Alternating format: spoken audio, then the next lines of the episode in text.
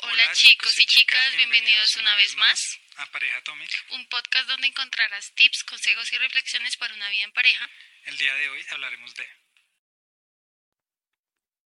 El peligro de idealizar. Bienvenidos una vez más a un nuevo episodio en Pareja Atómica. Chicos, chicas y nuevos oyentes. Hoy traemos el peligro de idealizar a las personas y a las circunstancias. Levanten la mano quien no se ha estrellado bien fuerte en un montón de ocasiones por imaginarse que X o Y persona era así o que tal plan que tanto pensábamos se iba a concretar.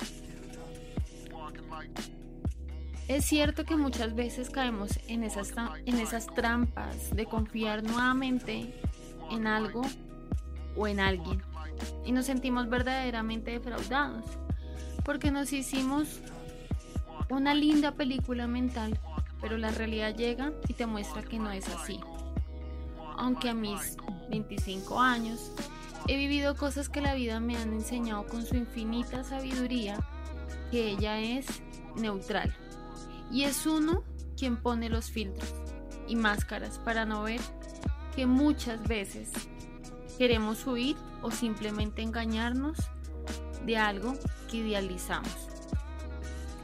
Quiero ahora darle paso a Arley para que nos cuentes qué opinas de este interesante tema. Adelante. Bueno, primero que todo, le doy la bienvenida a toda nuestra audiencia y a las personas nuevas que pues estén llegando a este canal. Y pues pienso que muchas veces, como lo dijiste anteriormente, muchas veces tenemos expectativas, ¿no? Frente a las personas o a las situaciones.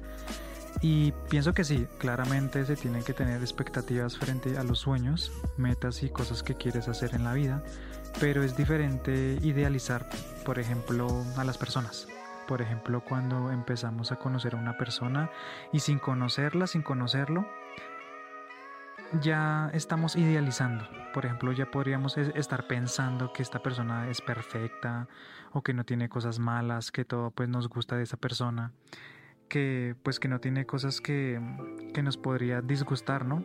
O por ejemplo que siempre va a ser como el primer día. Y esto pues está mal porque después nos podemos llevar una decepción, las personas pueden tener días de días, sentirse mal, no siempre ser las mismas personas y idealizar creo que no está bien. Por mi parte es mejor ser neutral e ir conociendo a la persona sin idealizarla. Así es mejor ya que no nos vamos a llevar malas experiencias. Lo mismo pasa con las otras cosas en la vida, como un trabajo, alguna experiencia, amistades, etc. Y pues claramente se tienen que tener expectativas con respecto a las metas que queremos para nuestra vida, pero con las personas creo que no estaría bien y con las experiencias y esas cosas. ¿Qué piensas frente a esto, eh, compañera?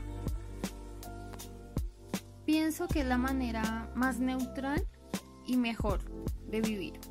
Es difícil porque la mente y nuestras percepciones e historia de vida influyen mucho en lo que vemos hoy en día y por ende condicionan o influyen lo que vendrá más adelante. Se requiere una fuerza de voluntad, chicos y chicas, y una gran madurez. Haber aprendido de esas malas experiencias nos ayuda a adquirir más madurez para poder salir de esa esfera sesgada de pensar que todos deben ser como yo quiero que las situaciones tienen que ser como yo quiero. Y la realidad, chicos y chicas, es que eso no es así. Como lo dije al inicio. Y como también nos dice Arley, si hay, un, si hay que tener expectativas, claro, no es una apología que no tengas sueños, no tengas proyectos, pero sí algo que nos motive, pero de una manera muy con los pies sobre la tierra y mirando hacia arriba sin perder el horizonte irnos más por la línea de hacer que las cosas pasen, hacer que eso que tanto quieres y desees se haga realidad, porque cuando uno está con determinación, la misma vida te dice, listo, yo te lo doy. Pero si te pones a idealizar muchas veces, terminas estrellado. Por eso hay que ser muy cuidadosos con lo que queremos en la vida. Sí se nos puede dar y a veces de, la mejor manera lo que pensamos, pero aquí el mensaje es claro, no idealizar, no hacernos películas bonitas y, y hacer las paces con la realidad. La realidad no es cruel, no es bella ni nada por el estilo, son solo etiquetas. La realidad es la realidad. Tú eres el que pone las percepciones. Procura que esas percepciones sean muy ajustadas y muy maduras para que no sufras, para que no sea un sufrimiento inútil. Y ya como mensaje final para ustedes es el siguiente. Es soltar toda idea e imaginario frente a una persona. Si estás en pareja, si estás iniciando una relación, no la idealices, mírala como es, pregúntale. También es muy importante para no caer en, en cuentos de hadas, que pues esto solamente es un, solo existen novelas y en la televisión. O en una situación, contémplala al 100% y pregúntate, ¿esto que me está pasando? ¿Qué querrá enseñarme?